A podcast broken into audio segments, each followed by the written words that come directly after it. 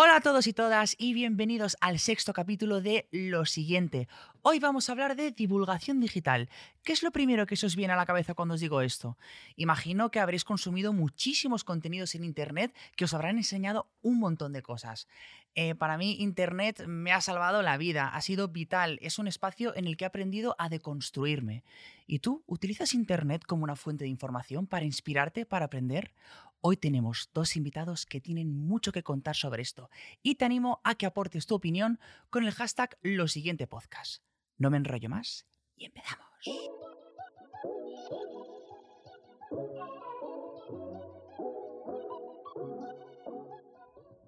Partner in crime, mi Bueno, medio limón. Ya estamos. Pero Alba medio limón lo he pensado luego, ¿no era media naranja? Medio limón, No, que es porque cuando esa media naranja es medio como limón. que estoy un poco in love de ti. Que también, Ah. cariño. Eres, eh, eres Ah. mi medio todo. Aquí, vale, mi venga. compañera, siempre. ¿Cómo estás? ¿Qué te inspira el tema de hoy? Divulgación digital. Mira, me apetece mucho porque como yo vivo en Internet y no sé nada de Internet ni sé usar Internet, o sea, me paso 30 minutos para colgar una story, soy incapaz de hacer un TikTok. Es que de verdad, o sea, algo he hecho es mal una, en la es- vida. Es, una exagerada. no, Ella es que es cierto. ¿Qué va? Sí, tú eres toda una referente de podcast, Sí, por eso so- estás sobre aquí. todo claro de que sí. Internet. Una gran TikToker. Pues bueno, si tú no sabes, no te preocupes porque vamos a aprender Me- mucho. No, y voy a tomar apuntes. mucho de nuestros invitados. Por un lado tenemos a Rafa Tatay, pero que ya me ha advertido que le llame Tai, que todo el mundo le llama Tai. Sí, por favor, gracias. ¿Cómo es Sí, eso? Por favor, lo pide, por favor. Y atención, es un TikToker que tiene más de un millón de seguidores. No sabes las ganas que tenía de que se sentase aquí un TikToker, porque estamos todo el día hablando de TikTok. O sea, yo creo que tienes todas las respuestas a nuestras preguntas de, de nuestro podcast. Y además es curioso porque eh, crea contenido de tecnología e informática, que a simple vista lo que nos llega a nuestros oídos es como que en TikTok lo petan los bailes, el reggaetón, pero no, tú eres No. todo un fenómeno viral con este tema. Jo, muchas gracias. ¿Cómo estás, Rafi? Ay, Rafi te va a decir, Tai, Gracias. mi querido amigo. Mm, La verdad es que bastante bien. Eh, un placer estar aquí. O sea, estoy, no sé, es como que hace un año que empecé un poco todo esto y es como un poco, wow, mira dónde estoy ahora y estoy muy orgulloso de mí y de dónde estoy. Está, no sé. Qué bonito Feliz. que digas Muy eso. Me gusta, orgulloso y agradecido. estoy claro muy que sí. orgulloso de mí. A ver si empiezo yo a decirle eso también. Es poco. que sois mm, polos opuestos, amiga. Pues también tenemos a Cristian Flores, que es creador audiovisual y compositor musical también. Ha trabajado, ojo, en plataformas como Different Entertainment, Playground, eh, además también está trabajando para Netflix, para otras marcas, en fin, y también mucha gente lo conocerá por el Velázquez, yo, Velázquez, Velázquez, Yo soy guapa, ya no me acuerdo, hace unos años. Esa es la persona creadora, aquí está. Y tengo una pregunta muy importante, que es que tú tienes en, eh, tú tienes en Instagram, hace un- o sea, hago un vídeo nuevo casi cada día. Eso espero que nos cuentes cómo, en qué momento, cómo puedo ser tú. autoexplotándote. Vale. Eh, Ujú. Es la única O sea, es, manera. es así. Vale, sí, vale, sí, vale. claro, claro. Hay que empezar a, a partir de ahí. Sí, sí. Hay que empezar autoexplotándote. Claro, Vale. claro, claro. Qué envidia. Ahí está mi gran amigo Repre diciendo, sí, sí, tú a lo mismo, cabrón, uno al día. Así es como se sacan los dineros. Que bueno, Venga, contándonos un poco qué os ha llevado a Internet. Eh, ¿Desde el principio teníais el objetivo de crear el tipo de contenido que estáis creando? ¿O fuisteis investigando, visteis que funcionaba y lo potenciasteis? ¿Qué os ha llevado a las redes? ¿Quieres empezar tú o...? Vale, va. Si me pides así, sí, no te voy a decir que no. Venga, Tai. Eh, yo empecé, pues eso, lo que está diciendo, hace un año eh, y empecé haciendo vídeos chorros. O sea, eso que en cuarentena todo el mundo nos dio por hacer algo, gente cocinando, gente pues hacer deporte y yo decidí pues abrirme TikTok. Ah, o sea, tú eres de las personas estas de en cuarentena me, me fue bien la vida. Sí. O sea, tú lo has petado así, ¡pum! Vale. Hace nada. Y Sí. todo de vez. Un millón así en una semana, en una cuarentena. Ojalá, no, no, no. O sea, sobre Bueno, todo en un año. al- Bueno, A yo ver. llevo muchos años y no, no tengo ni un cuarto de millón. Ah, si quieres hacemos unos TikTok juntos, te enseño algún truco y lo petas también. o sea, favor. pelea de followers, no, please. Y nada, empecé haciendo pues vídeos de baile, o sea, literal hice baile y humor. Vi que no era lo mío y decidí hacer, pues, probar lo que a mí me gusta, que soy un poco friki de la informática. Y dije, voy a enseñar algún truco así que yo sé. Y tuvo como 10.000 visitas, que en ese momento yo pensaba, Charlie Dame- D'Amelio, tiembla, que voy a por ti. Y nada, empecé a subir vídeos de TikTok en trucos informáticos, life hacks. Y a raíz de eso, pues fui creando personajes, como pues, por ejemplo, el mejor hacker de España, donde me metía en Omegle. Y empezaba a decir en páginas, eh, vives en tal ciudad. Y la gente en plan de, Dios mío, ¿cómo puedes hacer eso? Y petó bastante. Luego también, por ejemplo, intentar pasar de un mechero a una caravana, que estoy en un proceso, una cosa que estoy haciendo ahora. Luego también conseguir de alguna forma, pues, eh, hackear TikTok, que bueno, sí, eso lo hablaremos Pero un más momento, o sea, de pasar de un Ah, mechero tus a una seguidores los has hackeado. No, es broma. que pasar de un mechero a una caravana igual me ¿Sabes? parece- eh, esos trueques que son hacer trueques para pasar, pues, por ejemplo, de algo más pequeño hasta algo más grande. Y leí una historia de que un chico pasó de un clip a una casa. Ah. Y dije, ¿cuál es mi sueño? Viajar por toda. España. Y dije, bueno, pues voy a pasar de lo que ten- tenía a mano, y dije, un mechero, pues a una caravana. Oye, eso sí que es transformar la vida. ¿eh? Hay que ver. Oye, ¿y sabrías meterte en la Deep Web? Sí, la verdad es que he hecho un vídeo hace poco, si quieres te lo paso. Pues entonces vamos a hablar, que yo es un tema que quiero tratar. Eh, ah, Cristian, ¿qué? Que estás ahí calladico. Sí, ¿no? Aquí escuchando con mucho interés. No, yo, yo no tenía ningún, como ningún interés, o sea, yo era como una persona como técnica, yo pues hacía como pos- postproducción de vídeo y tal, pero bueno, pues creo que tenía una pulsión creativa desde, supongo, desde siempre y ha sido un poco, pues casualidad ir probando cosas sin ningún tipo de, como de ambición, eso, creativa ni nada, pero al final, bueno, pues... eh, se dieron muchas casualidades, acabé en un sitio y en ese sitio nos pedían que hiciéramos muchos vídeos y uno de esos vídeos que hice pues se hizo viral y a partir de ahí la movida, pero yo no, o sea, nunca me, no sé, nunca he soñado con, con esto ni nada, ni, ni- es que me da igual, es que me gusta hacer lo que hago, pero, pero que tampoco me, o sea, si no estuviera haciendo esto, yo por ejemplo guionista y eso, no quiero ser, prefiero currar de cualquier otra cosa que de, es que me parece horrible, de verdad.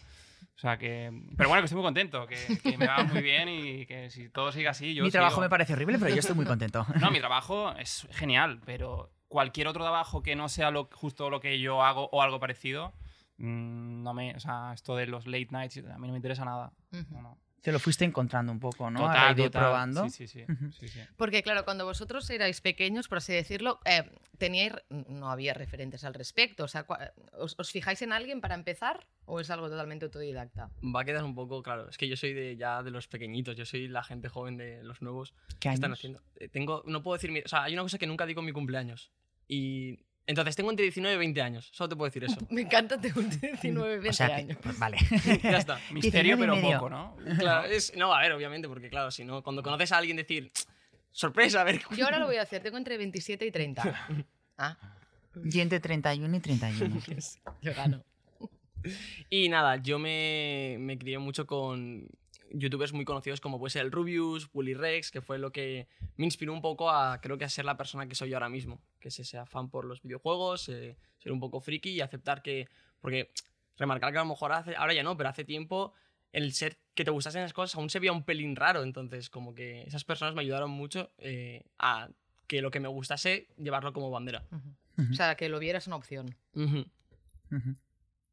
Yo, o sea, mm, tengo que decir que ahora mismo la- la- creo que la mayoría de mis referentes son gente más joven que yo y yo estoy encantado. O sea, espero que siempre me interese, o sea, siempre tener curiosidad por lo que por las nuevas formas de comunicarse, ¿no? De, de- de la peña joven y, y desde luego TikTok es como un sitio ahí que es, o sea, que es una maravilla y un montón de contenido. No a lo mejor tanto, o sea, a mí no me interesa tanto como el, el- como el TikTok eh, de la página principal, pero hay como un TikTok que como reúne las otredades y como las, eh, no sé, como las disidencias y tal, que, joder, eso es increíble, gente súper creativa, lista, eh, brillante y joder, pues eso yo, a mí es que me encanta y, y los considero referentes totales ahora mismo. Qué guay. Nos estás descubriendo como un sector del TikToker que, del TikTok que no conocíamos, ¿no? Que es como que desde fuera parece algo como banal, pero tenéis como referentes que van mucho más allá. Que no digo que bailar sea banal, pero bueno. Estáis A mí me parece, ahí con Cristian me parece súper interesante. Aparte también, bueno, es lo que él dice de la brillantez. O sea, a mí me pasa también eh, de, de ver TikToks y decir, pero estas personas, o sea, qué bien lo expresan en cuán poco tiempo, de qué forma más gráfica y más clara y más adaptada a cómo necesitamos entender las cosas también. Sí, sobre todo que no, que, que- que de repente te encuentras ahí como que chavales de 17, 16, 20 años eh, hacen un contenido político Sí. Súper claro Sí. y es súper divertido y no es nada panfletario, que es como que esto es una, esto es una cosa súper fresca y eso mola un montón. Ujú. Sí, porque al final eh, lo estábamos diciendo al principio, ¿no? Internet es una gran fuente de información y de hecho en Internet se crean muchos contenidos que deberían pasarse en las aulas, yo creo. ¿Qué contenidos creéis que deberían enseñarse en el instituto que serían eh, muy buenos? Que, porque al final siempre la raíz es la educación, ¿no? Mm, Yo creo que es el futuro y programación. Creo que se debería enseñar programación, tanto edición de vídeo como toda la parte de los ordenadores, que un niño llega a un un punto en su edad que sepa lo que es un ordenador. Que no... Yo quiero contar una experiencia y es, por ejemplo, las primeras clases de informática que se daban cuando yo era pequeño en el colegio era cómo encender un ordenador.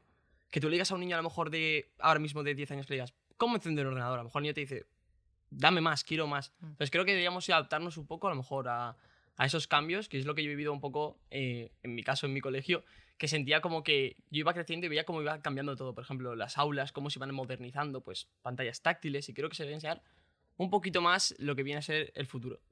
Claro. Es que tú eres muy jovencico. A mí, mi clase de informática era mecanografía. A mí, ¿Te ¿cómo acuerdas? poner, Eso es es poner un disquete? Sí que me acuerdo. Los ¿eh? disquet, que eso Importante. tenía 1,5 megas. Que eso es que eso no es ni una canción en baja calidad. Verdad, verdad, verdad. ¿Tú, Cristian, qué crees que tendría que enseñarse en las aulas? ¿Qué Eh, crees que falta? Bueno, pf, hostia, por decir algo, o sea, más que a lo mejor algo concreto, creo que em, somos todos eh, analfabetos a nivel de, como de análisis de imagen, o sea, las imágenes no son neutras y ahora mismo toda la información que recibimos o la gran mayoría, o sea, es que es mucho más fácil eh, zamparte mm, 100 imágenes que leerte un párrafo de cualquier cosa, entonces mm, creo que molaría que fuéramos desarrollando pues, un lenguaje como para eh, tener bueno, las herramientas para descifrar lo que quiere decir las imágenes. eh, yo creo que, que eso pues, estaría muy bien, aparte de, pues, de programación y de todo lo que el mercado requiera y todo esto, pero creo que eso molaría. Sí. si puntualizando lo que ya estás diciendo, yo creo que es verdad que de alguna forma es, tenemos que empezar a enseñar a, los, a las futuras generaciones de lo que somos buenos los seres humanos y no enseñarles a ser máquinas, porque para eso hay máquinas. Tenemos que enseñarles pues, a ser creativos, a, a aprender a, a divagar, a es que su mente cobre libertad y poder crear cosas nuevas, que al final es como los, los verdaderos creadores han nacido así, no en un pizarrón repitiendo tablas de multiplicar. ¿Y Claro. por qué por eso funcionan también las redes? Es decir, justo tú eh, hablamos, o sea, cuando pensamos en colegio, en lo que nos enseñaron, muchas veces los tienen relacionado en algo muy aburrido para ti, ¿no? O en algo gris, al menos, ¿no? La enseñanza en sí. Em, también tú ya hablabas de política. La política, o sea, te- hay gente que le interesa muchísimo, pero en realidad no está comunicada tampoco para gente joven, creo yo. Hay, hay, hay, hay un- hay una gran brecha.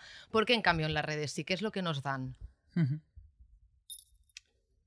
Eh, es que, bueno, no, o sea, ha- has dicho una cosa ahí que, que- que- está muy bien, o sea, que, que es evidentemente que la escuela es un poco una cárcel y tal, pero es que de aquí al mito como del emprendedor hay como una, una ¿no? Parece que una línea muy fina y hay que tener mucho cuidado con, con eso porque al final eh, esta historia como de, de la persona que se, que se escapa de la escuela, que no va a la universidad y que lo peta y que no sé qué, esos son dos y que, y que sus padres son ricos. O Mm. sea, que hay que tener también cuidado con, con esta- Que a mí, yo no voy a defender a la escuela aquí porque a mí, yo pues, no, no me molo mucho tampoco, pero que creo que hay que tener cuidado también con, con este tipo de relatos, con, ojo, que, que rápidamente sale ahí eh, lo- la parte neoliberal ahí que... eh, Ujú.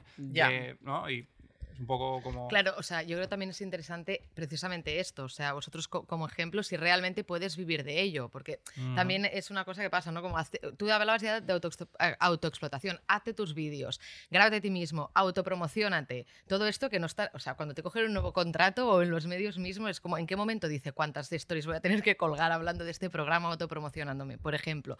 Todo esto, claro, mm, yo creo que hay- hay- estamos en un, pa- en- en un momento de tránsito donde esto no, no está verificado en ningún sitio, entonces corres el riesgo de precisamente esto, autoexplotarte y que luego la realidad que te encuentras no es esta.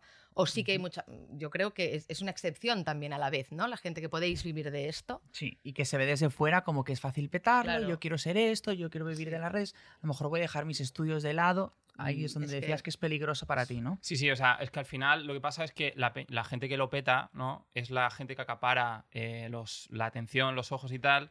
Y, y, o sea, que yo, yo lo entiendo, o sea, que, que es fácil caer en la, en la movida de si quieres puedes, eh, meritocracia y tal. Y es, es como, bueno, lo has petado tú, pero hay un millón que no lo han petado y a veces la gente que lo peta también tiene ya unas condiciones previas, materiales, ya sea de familia, de entorno, de tal, que, que, que No hay que tener en ¿eh? cuenta. No, no, claro que no todos, no todos. Pero hay muchas variables. Pero- Eso Hay muchas No es variables, solo pero el, mm, si, te esfuerzas lo conseguirás. Sí. Que, que- hay- claro que hay que esforzarse, pero que vender esta movida sin decir, mm, bueno, yo, o sea, mi mensaje aquí es, yo estoy comiendo de esto, pero bueno, eh, el- mi entorno de la gente que, me, que, que está en mi entorno y tal, que se quiere dedicar a esto o que se dedica a esto, eh, joder, es un entorno muy precario. Y yo, jo- mm, pues esto, ah, mm, por esto digo, yo, yo soy consciente de que me autoexploto porque siento que esto va a tener un beneficio para mí, eh, quizá, pero quiero ser consciente de que me autoexploto y quiero que si alguien me pregunta cómo hago para dedicarme a esto, lo primero que yo diga es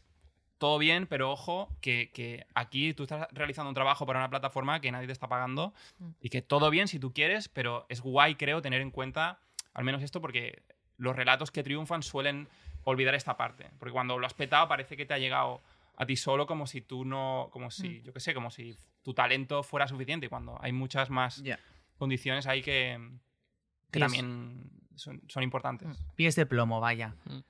¿Piensas lo mismo, Tai, o a lo mejor vas por otro lado? No, sí, o sea, voy tirando, me voy a mojar sin problema y te voy a decir que sí que es verdad que siento que es el nuevo sueño americano, el tema de redes sociales, es como que se le vende mucho y cuando eres la gente pequeña sueña con quiero ser streamer, influencer. Pero hay una parte, y yo te voy a decir porque yo venía de ese sueño, de tener figuras eh, que veías crecer y decir, madre mía, yo quiero ser igual que ellos. Y cuando te encuentras en esta realidad, dices, uff, estás sacrificándote en muchas cosas, mucho tiempo, mucho esfuerzo, eh, que al final, al final tiene su mérito y al final tienes su recompensa a lo largo, al, al tiempo largo, pero O tienes no. que aguantar. O no, que también es verdad, o no. Qué A lo mejor pinchas. Hay mucha gente, y yo lo diré en TikTok, hay muchos creadores de contenidos increíbles que no superan las 10.000 seguidores. Y dices, ¿por qué? Y dices, no han tenido ese golpe de suerte. El problema es que también tienes que tener ese golpe de suerte, verlo venir, cogerlo y darle a la constancia y empezar a trabajar, a trabajar, a trabajar, a trabajar. Porque si no es las montañas rusas de los cantantes de una canción, que hace una canción viral y de repente... One Hit Wonder, que se llaman. Correcto. Entonces, de alguna forma, creo que. hay una frase que, por ejemplo, que me hace mucha gracia. eh, y es que mi padre, siempre que yo llego a casa, le cuento, Buah, pues por ejemplo, me vengo aquí al podcast de lo siguiente con la Lucre a hablar. Voy a. Increíble. Me dice, ¿y los estudios? O sea, su primera pregunta es, ¿y los estudios? Y creo que es un mensaje que a toda persona se lo diré.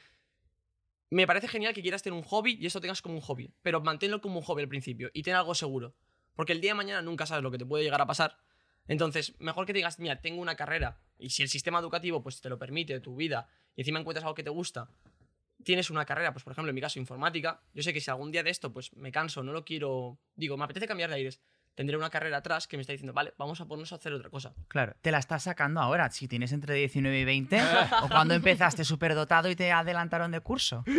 Que va, que va. Ojalá. eh, Pero no. Entonces, ¿creéis que el título universitario es súper esencial?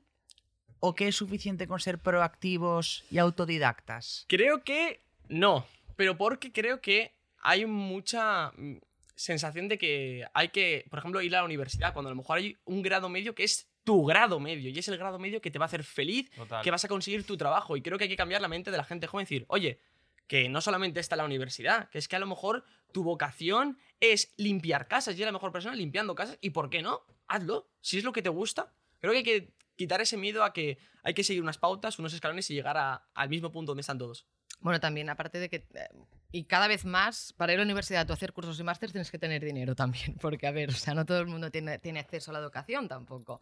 Cada vez menos, porque cada vez se bueno, se, privatiza va- se más. está Se privatizando está todo privatizando más. Tendríamos que ir al revés, pero no. Sí, sí, sí. Que de hecho yo aquí tengo una carta que se hizo viral para ver qué opináis, que va un poco acorde a este contenido. Es una carta que eh, envió un director del colegio y del instituto a sus alumnos, que dice lo siguiente. Estimados padres, los exámenes de sus hijos comenzarán en breve y sé que todos están muy ansiosos porque desean que, te que les vayan bien. Es comprensible. Sin embargo, es muy importante que recuerden, por favor, que entre los estudiantes que se presentarán a dichos exámenes hay un artista que no necesita entender matemáticas, hay un emprendedor al que no le importa la historia o la literatura española, y hay un músico cuyas notas de física no le importan, hay un atleta cuya aptitud física es más importante que la química. Si su hijo o hija saca buenas notas, genial, pero si no lo hace, por favor, no le quite ni la, ni la dignidad ni la confianza en sí mismo. ¿Estáis de acuerdo o no? Obvio. Sí. Eh, sí, claro, claro. O sea, al final, eh, ¿a quién no le ha pasado? ¿Cuánta gente le habrá pasado que, que interioriza eh, sentirse estúpido porque no se le da bien las matemáticas, ¿no? Y de repente todas tus cualidades o lo que sea quedan a la sombra de que a ti no se te da bien matemáticas o historia o lo que sea. Eso, joder, eso es un sufrimiento enorme para un niño, tío.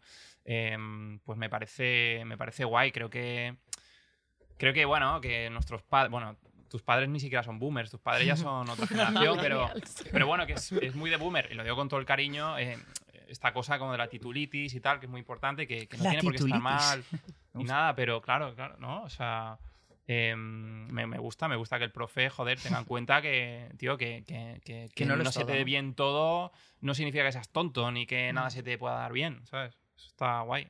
de este hombre. Sí, creo que al final, a- sobre todo a lo mejor a algún padre le puede llegar a hacer cambiar el chip y que de alguna forma escuches a tu hijo, porque a lo mejor tu hijo eh, te está diciendo que su sueño es eh, tocar la batería y que y tú estás diciendo que no, que eso no tiene futuro, pero es que a lo mejor es el mejor baterista y va a petarlo. Y le estamos prohibiendo a ese niño decirle, obviamente hay temas de dinero y posibilidades, pero ¿por qué no? Vamos a dejarle un poco de libertad a, los, a los chavales, que es el futuro y es mejor que nosotros les vamos a entender, o se van a entender ellos mismos mejor que nadie, entonces darles esa libertad. Y creo que esa carta para mí me parece un referente que deberían muchos padres, o sea, creo que todo padre debería leerla y recapacitar. Bueno, y, y aunque, y aunque no sea el mejor baterista del mundo, o sea, que uno no tiene que... También.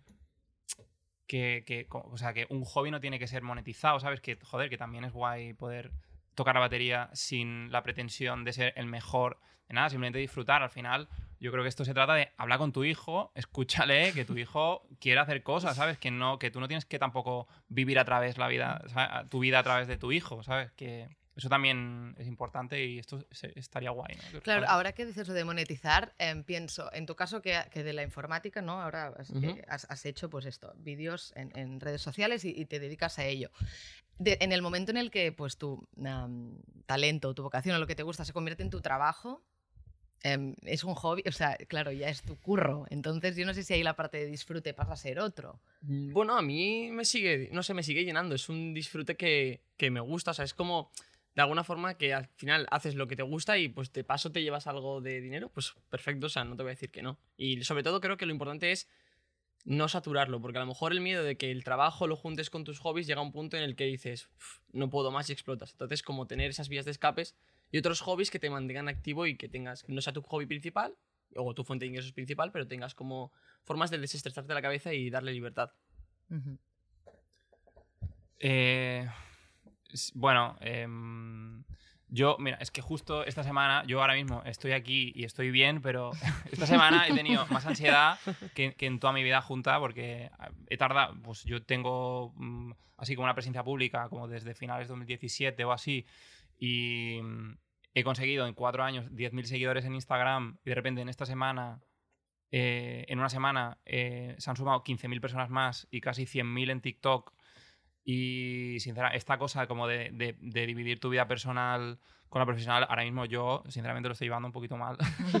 si, si os soy muy sincero, no sé. No, No, no, es mm, que hay que hablar de esto. Esto es Claro, divulgación. Salud esto- mental es algo que falta Yo también. no sé cómo vosotras, Mm. o sea, lleváis esto, porque no, o sea, es muy fuerte. O sea, mm, tú tienes un millón de seguidores, o sea, no sé cómo concibes este no me deis a mí la cabeza, presión, me tiráis a mí el balón como diciendo, o sea, habla No. con ellos, a mí no me mires. No, No, o sea, yo- tú yo- tienes. Tre- casi 300, 400 mil. No bueno, sé. en, en- en YouTube casi medio millón, en Instagram, y es que yo ya he hablado mucho de todo este tema, pero yo Claro. visibilizo, yo tuve que parar mis redes sociales porque me estaban consumiendo, tengo una sección en YouTube que habla sobre esto, eh, pues porque se tiene que, que normalizar, ¿no? Para que la gente no sienta que está sola, que lo que le pasa a él eh, es normal y que tienes que pedir ayuda. Siempre creo que es el consejo que damos en, en todos los temas. Mm. Si necesitas, eh, si crees que la necesitas, pídela y déjate aconsejar por los demás. Claro, y, y- y bueno, y ya, simplemente un, un apunte, o sea, que este tema de, de que si te fijas, toda nuestra generación, las generaciones jóvenes,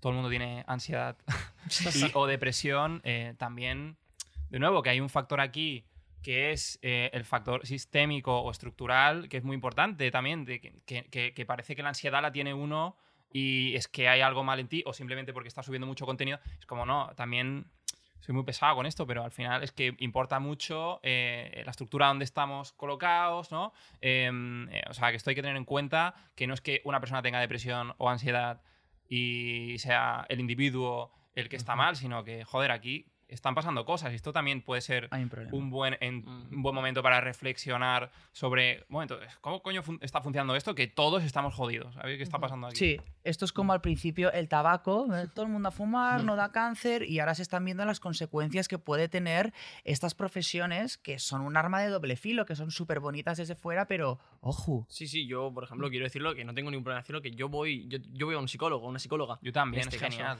Es, Sí. es, es Lo mejor. que cambia la vida. me, Es encan- que me todo- encanta esta mesa. habla Yo de terapia. terapia, ¿Tú, sí, Alba, sí. vas? Yo desde luego, desde hace siglos, pobre de mí. Yo desde los, desde Pobre. los, no sé, 14 años creo que voy a terapia.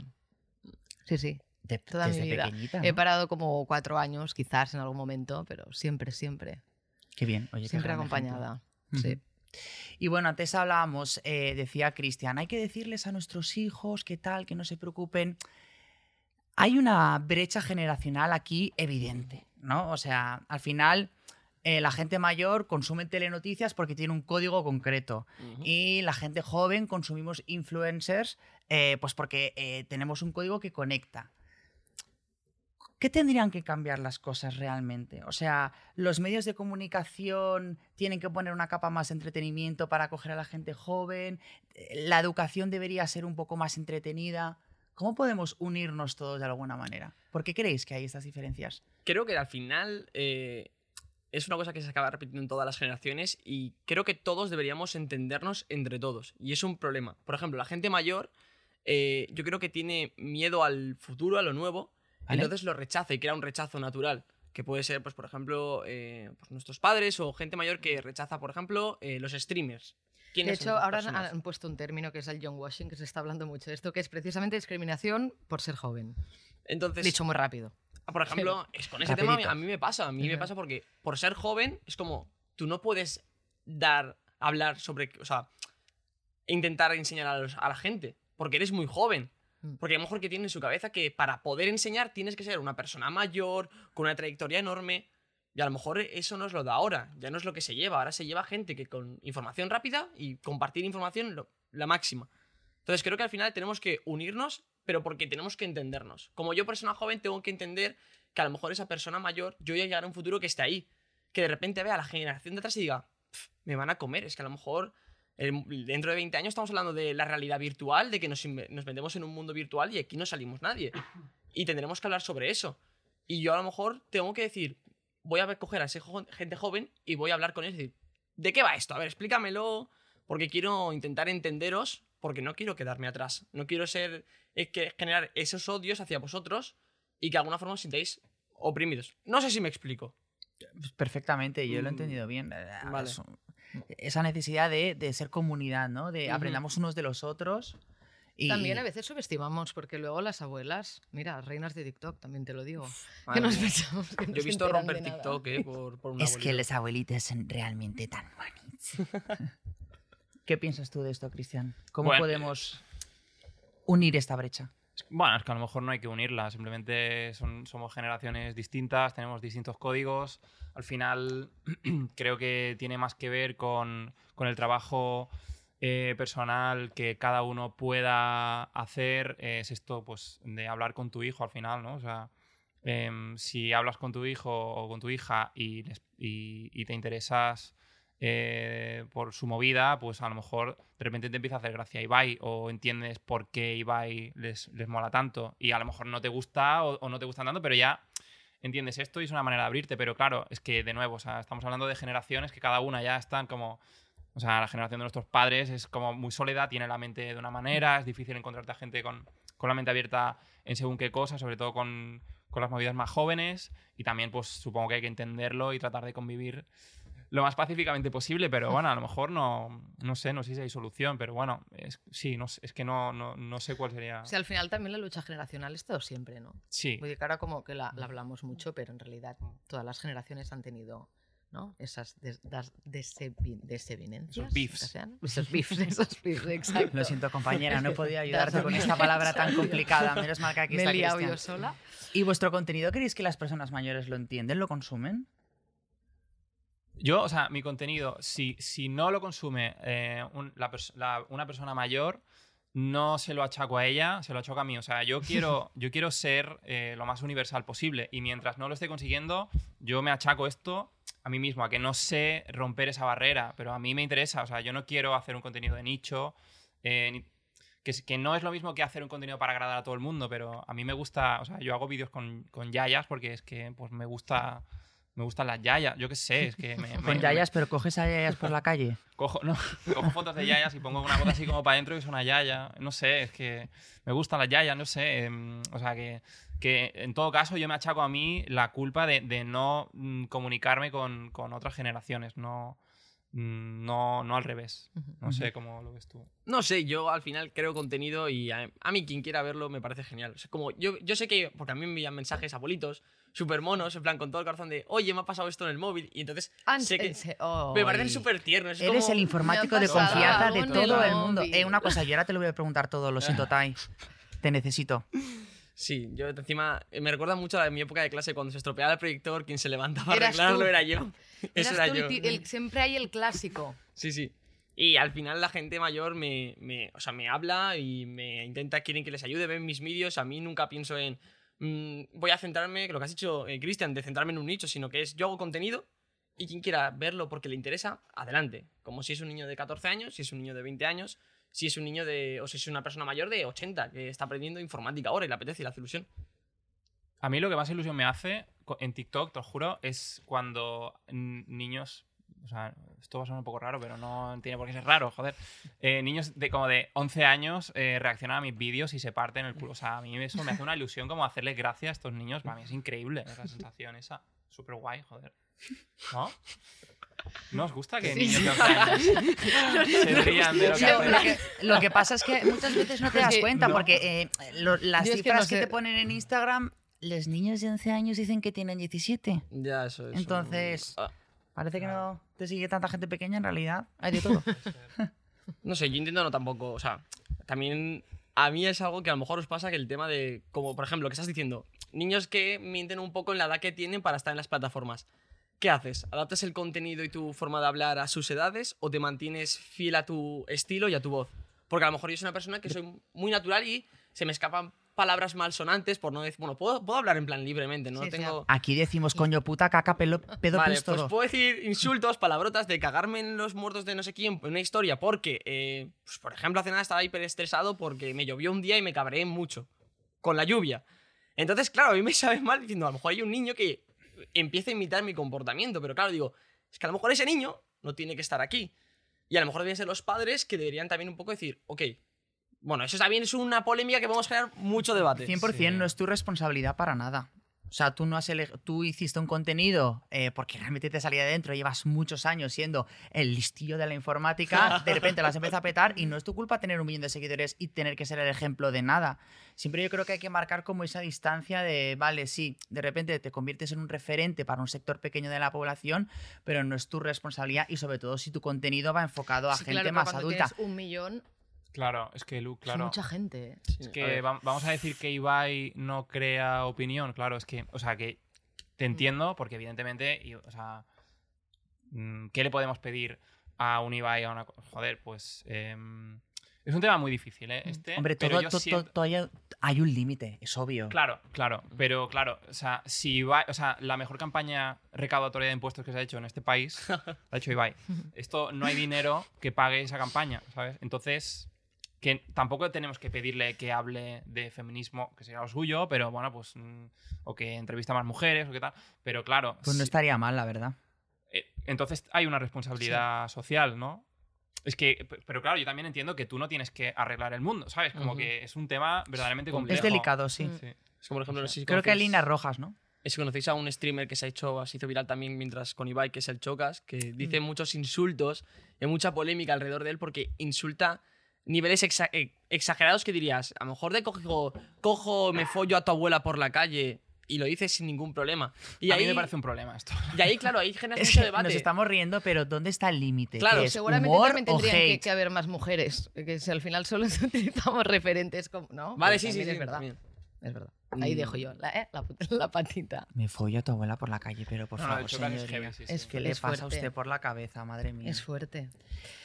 Una pregunta. Ahora, o sea, también hay muchas plataformas, muchas marcas, etcétera, que se fijan en vuestro contenido para que hagáis vídeos para ellos o para que trabajéis. Claro, ¿es posible cagarse en el sistema desde el sistema? Esto va, va más por ti, Cristian, porque muchas veces tus vídeos también son críticos. Y es como, Wow. sin embargo, igualmente te llaman. y es como, bueno, Pero, o sea, ¿tú crees que yo me cago? no, pero eres crítico. Pero en el propio anuncio o algo. Haces ironía de. No, no, en el anuncio, o sea, cuando, cuando haces algo con una marca, ahora en concreto, no. Cuando, eh, más cuando haces los tuyos propios y aún así. Bien. Claro, pero al final. No, no lo eh, digo como una crítica, no, yo no, lo sí, pregunto en me plan, me parece interesante. total. Exacto. Pero bueno, eh, vamos, a, vamos a tirar, vamos a sacar la C palabra, ¿no? Eh, el capitalismo es capaz de absorber al final cualquier tendencia. Si yo ahora mismo, pues, o si tú tienes ojos mirando tu contenido, va a haber una marca, va a haber- ellos siempre encuentra la manera de monetizar lo que sea. Esto es increíble. Y al final yo también, o sea, yo abrazo aquí mis contradicciones cuando he trabajado para marcas que, que a mí me, me- me generan, o sea, me generan pues al menos dudas, ¿no? Pero claro, yo también tengo que comer y trato de ser lo más eh, ético posible siempre que no em, toque mi alquiler, ¿sabes? Entonces, claro, de ahí también hay, es que esta es otra responsabilidad, hacer un vídeo para según qué marca al final, pues también depende de, de- de tus condiciones materiales en ese momento Sí. y es otro tema delicado, pero bueno, al final Mm. lo que lo que no donde no vamos a poner el foco, creo, es en el creador, pero al final los chavalitos tenemos que comer, ¿sabes? Entonces, Sí. em, ahí está movida, pero bueno, es que es un tema también Ujú. también difícil. Yo creo que sí que es un poco responsabilidad del influencer saber seleccionar esas marcas que vean que tienen un mensaje puro, porque eh, eh, obvio que hay marcas con mensaje puro. Em, y también es responsabilidad del consumidor. Es que no les están poniendo una pistola en la cabeza para que consuman eso. Entonces, tú decides qué consumir y tú como creador qué coger. Entonces, Yo creo que depende mucho al final sí, No hay de las condiciones y de tus necesidades. Al final de ahí se va, Efectivamente. se va a basar en que puedas elegir o no también, incluso. Yo ahí te diré que, por Es un ejemplo, privilegio poder elegir también. Exacto. en mi caso, que a lo mejor yo no tengo tanta rigurosidad de necesito pagarme el alquiler, porque me lo- de momento soy un poco mantenido. Entonces, a mí con sí un que- millón de seguidores mantenido. Ojo. Si, quiero que, si 19 quieres pagarme tú el alquiler, yo te dejo, ¿eh? No te voy a decir que no. No, no. Yo ya tengo bastante con el mío. Entonces, a mí sí que, por ejemplo, eh, mi hermana, cuando empecé en esto, que mi hermana, te voy a decir una cosa, es hiper fan tuyo. ¿Ah, sí? Y em- y ¿Qué?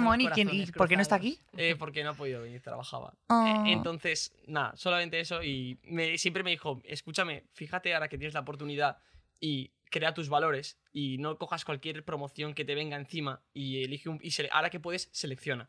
Selecciona marcas que estén con acorde con lo que piensas, con lo que crees y que de alguna forma transmitas tu forma de ser y seas tú en redes sociales con la publicidad que haces. Yo entiendo que a lo mejor en tu caso es más complicado porque obviamente aquí hay que comer, me refiero. No, no, sí, sí, pero es que igualmente es que incluso elegir bien con quién trabajas al final ayuda o puede hundirte de la carrera. O sea, que es que también, ¿no? De- el creador tiene también que pensar en, en esto, ¿no? Si haces una, un anuncio para una casa de apuestas, pues puede ser que... Bueno. Claro. Saberte el melón. No, o sea, de repente... Sí, sí, sí, sí. Dilo, dilo, Tata. Es la verdad. Yo no he colaborado. Lo he sacado. Bueno, Lo- yo qué sé, pero cada uno al final, pues, yo qué sé, es un tema... Sí. Lo que hay que hacer es colaborar con Wallapop, cariño. Sostenibilidad, podcast frescos para deconstruirse. Wallapop, pues claro que sí. Eh, antes os he preguntado eh, qué temas deberían eh, tratarse en los colegios. Y ahora, como última pregunta antes de pasar al challenge, eh, ¿qué temas creéis que en Internet debería de divulgarse más? Debería de profundizarse más en el tema, hablar más sobre ello, porque creo que en Internet se habla de todo, pero ¿dónde hay que meter más, Mm, apretar más la tuerca? Vale, te voy a ser polémico, lo siento. Por favor. Porque hace nada fue un vídeo que yo vi que me dio que pensar y es que creo que también eh, creo que tenemos que empezar a enseñar a internet que no somos la que la gente no es la justicia. Es algo que da mucha rabia porque por ejemplo, quiero hacer un ejemplo muy simple y es que es una chica que pues en este caso tenía sobrepeso y lo típico que enseña su cuerpo con como diciendo, "Este es mi cuerpo, me acepto como soy." Y todo el mundo en los comentarios, "Genial, buah, tal, no sé qué, me, encanta que tengas esa fuerza." Lo hace una chica que es delgada y es prototipo de chica de modelo y todos son críticas. Y me da mucha rabia porque creo que se tendría que también enseñar valores y creo que es lo que nos falta en las plataformas, a lo mejor en mi caso, que es gente que se dedique a enseñar eh, esos valores, a decir, ok, vamos a aceptar a todos, pero a todos, no solo a la parte que te interesa. Un poco eso. Qué guay. Yo si los TikTokers de un millón son como tú, Tai, estoy tranquilo. No, Sí, sí, solo- no, es muy importante tener esto en cuenta. Para ti. ¿Qué falta en internet?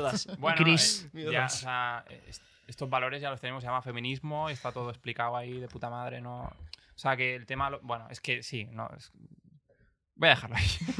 no hace falta, es que ya, ya está ahí, ya hay mucha. Yo quiero o sea, ¿crees recomendar que ya, ya está todo hablando en internet? recomendar ya está, cuentas se acabó. Claro, no, no, no. Hay que, hay que, joder, hay que dar mucho curro por hacer. Pero, por ejemplo, feminismo en 8 bits. Cuenta de Instagram, increíble. Que se está comiendo una de mierda porque el mundo de los gamers es un mundo de machirulos Mm. asquerosos.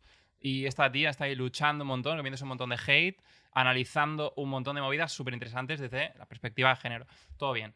Eh, Culomala, Mm. eh, memes de responsabilidad afectiva, o sea, que es lo más, o sea, es un, ángel de luz que tenemos en Instagram ahí para seguir. Es que hay un montón de cuentas. En, si sigues a Culomala y sigues a Feminismo en 8 bits, te van a salir unas cuantas. Policía del afecto también. eh, tíos que. Dos chicos que están haciendo contenido genial.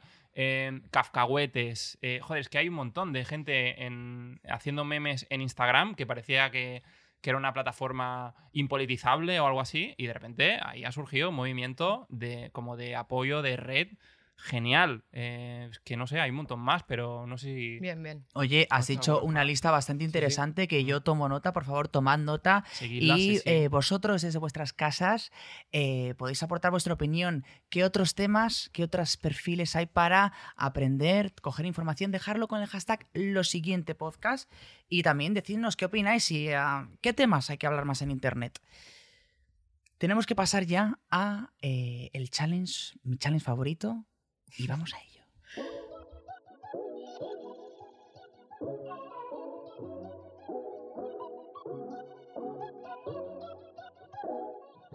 Uy, me habéis pillado de repente, vamos. Vale, chicos, eh, retando a los invitados. Esto es un 2, 3, responda otra vez. Queremos conoceros un poquito más y no queremos que os lo penséis mucho porque queremos saber la verdad y nada más que la verdad. Vale. ¿Estáis preparados? Porque esto es rapidísimo, ¿eh? Espera, vale, va. ¿Qué es la cosa más friki que has aprendido gracias a un vídeo de TikTok? Tai. ¿Cómo conquistar a tu crush? Qué rápido. Friki. Eh, hostia, eh, eh, movidas de producción de música. Mm. Ah, ah. Bien. Ah, atragantado. Tú vas a responder, ¿qué te parece? Buah, Albita. es que yo, o sea, cosas así frikis. Eh, eh, Yo miro cosas frikis, pero eso, de lo- los sonidos, de la comida, el before and after, es que no, o sea, no es que aprenda, es que es, lo, es a lo que me engancha, sinceramente. A mí me salen todo el rato eh, kinders, bueno, gigantes. Claro, friki. Sushis, makis así enormes. Es como, wow, es increíble. No Sí. sé por qué me sale eso. Sí. Lo de la gente que se graba mientras dormía, eso era Twitch, ¿no? No, no, en, en, Es una en genialidad. TikTok también. Yo lo he hecho. Tú lo has hecho. Y me banearon los, los directos. Los conseguí recuperar. Eso me parece muy Por bueno. dormir en plan. No sé, me desperté, todo genial. Y de repente ponen, oye, te- que te han baneado No nos por, gusta cómo duermes. por, desnude- por desnudez. Y yo pensando. Por desnudez. Yo duermo con ropa, en plan. No, vale, yo estaba durmiendo con ropa y me quedé. Pero conseguí recuperarlo, pero sí. Madre mía, ya no saben qué censurar, de verdad. Chica, lo hizo Warhol y aquí no pasa nada y luego las Ah. demás que... Segunda pregunta. algo que nos haya enseñado en un tutorial de YouTube, y eso puede ser algo muy absurdo ¿eh? también. Que no, que sí. ¿Qué te gustaría haber aprendido en un tutorial de YouTube? Eh, ¿Cómo negociar con marcas, por ejemplo? Venga. Muy bien. A ver. ¿Cómo conquistar bien a tu crush? ¿Te sirve? O sea, Bueno, tú estás bueno, muy rayado. tema, sí, ¿eh? sí, sí, Tú necesito. estás muy rayado necesito con un consejero amoroso. Vale, vale, Te soy vale, un veo. montón, hombre. Eh, me gusta lo que ha dicho Chris porque yo diría eh, hacer una factura. Mira, es que sí, sí. son esas asignaturas que Total, faltan en el colegio, que nos enseñen más a vivir, a enfrentarnos al día a día. A que es ser que adultos. no tenemos ni idea de lo sí. que es el IVA, el IRPF, nos, viene, nos entra por un y nos sale por el otro y luego nos agobiamos, que es complicado emprender ansiedad, en este país. Que nos lo enseñen en los colegios. Hacer una factura, por favor. Creo que de hecho debe, ser el- debe haber sido el meme más viralizado. Bueno, no sé cuándo fue la de las facturas, en, en junio, en mayo. Ah, que ya existe. El de se vienen, no, pero un meme que colgó todo el mundo. El de se vienen cositas y era lo de Hacienda, de Hacienda. O sea que todos tenemos ese problema, que es que de verdad necesitamos soluciones. Necesitamos ayuda. Siguiente para ti. Ah, vale, que la, la última es para mí. Sí. ¿Cuál es el vídeo del que estáis menos orgullosos? Chris. ¿Yo? Joder, pues hay un montón. Sí, es que- Todos. No, sí, sí, hay un montón. Pues que mi época 2015, que era. O sea, que, que nunca. o sea, esta cosa como de decir, no soy clasista. Bueno, pues sí soy clasista, lo que pasa es que trato de serlo menos cada vez, pero hice una canción horrible riéndome de la gente de, de- de los concursantes de mujeres, hombres y viceversa, que era, pero tú quién coño te crees que eres payaso, yo, ¿eh? Y eh, me siento muy poco orgulloso, pero bueno, que ha habido una- un crecimiento y, y es, y tiene que haber espacio también para el aprendizaje y para el error, que aquí nadie, nadie es perfecto. Obvio. Yo, un vídeo que hice, pero me arrepiento de vergüenza un poco ajena, un vídeo que hice bailando sin camiseta. En plan, me, me di cuenta que ese no era mi TikTok, en plan. El no nicho de los fuckboys. Intentaste no. ver a ver si era el esto. Claro, en plan, dije, Mucha a lo- competencia, ¿no? A lo Ay, mejor eso no me gusta suena la campana. No. No, no, la verdad que eso no. Venga, vamos Yo a las segundas partes. ¿O Ah, vale. decir algo? Ah, no, que no te En realidad es una mierda de anécdota lo que iba a contar Cuenta, yo. cuenta. Pero en la época de los triplets, claro, teníamos como. Por eso me has dado un poco de envidia. Yo produzco un vídeo cada día. Cuando empezamos a ser youtubers, eh, la manera de hacer comunidad era ser fieles con día y hora. Cada semana los triplets, los martes Dios. a las 2 Horrible, suben un vídeo. Tú, tú, tú, tú. No sabéis la presión que eso Es genera cuando. Mucha presión. Hay sí. momentos en los que te quedas sin ideas. Pues un par de veces nos quedamos sin ideas y subimos un vídeo que se llama Mejor esto que nada, en la que te grabas hablando de nada. En plan, El pues, eh, eh, pues a lo mejor pues vamos a pinchar la semana que viene no sé dónde tal, pero ahí pues mejor esto que nada y así pues los fans se quedaban contentos. Imagino tenemos mejor esto que nada, uno y dos. Ahí está. Eso lo borrarías. No, no lo voy a borrar. Es lo que dice, el hay que dar margen para el error, todo te lleva una puerta, abre una ventana, no sé qué tal, y al final acaba siendo pues lo que eres. Eh, amigas, ahora sí pasamos a segundas partes.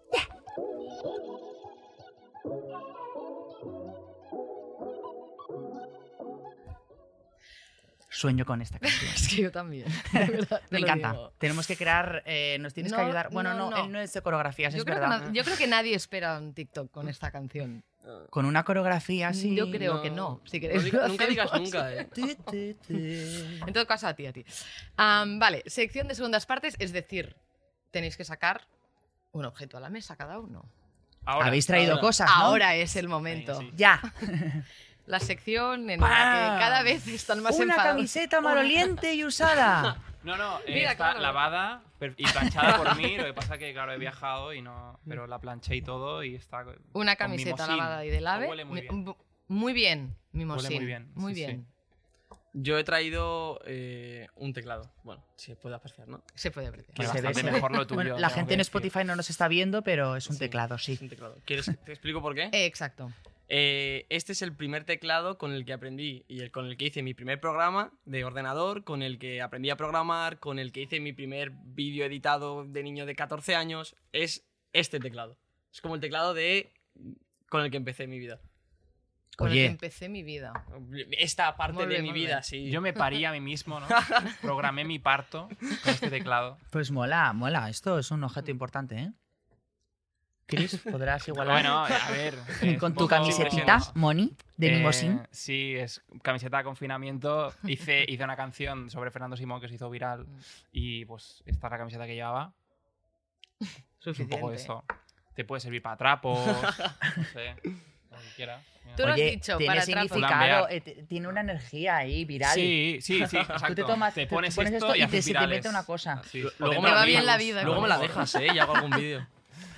No, pero está muy bien lo de hacer trapos también, porque, ¿qué pasa? Que esta sección precisamente es para que haya gente que pueda adquirir vuestros objetos y darle una segunda vida, cada uno lo que quiera. Entonces, ahora me voy a equivocar. Si quieres ser tú quien consiga estos objetos, tienes que entrar a las redes de Wallapop, comentar en Instagram, hola, ¿qué tal? Lo que quieras, porque solo con poner hola, ¿qué tal? ya entras en el sorteo. Y eso es todo. Pues chicos, Tenemos muchísimas gracias eh, por haber venido hasta aquí, por compartir vuestros conocimientos con nosotros. Gracias Cristian, gracias Tai. Un aplauso para esos buenos generadores de contenido que por eso no están aquí hablando de divulgación digital y gracias Albita siempre A por estar a mi lado. Y gracias a vosotros y vosotras y vosotres por seguir aquí, por escucharnos y no os, no os olvidéis de aportar vuestra opinión con el hashtag lo siguiente podcast. Nos vemos en el siguiente capítulo donde estaremos preguntándonos qué será lo siguiente. Hasta pronto, amigas.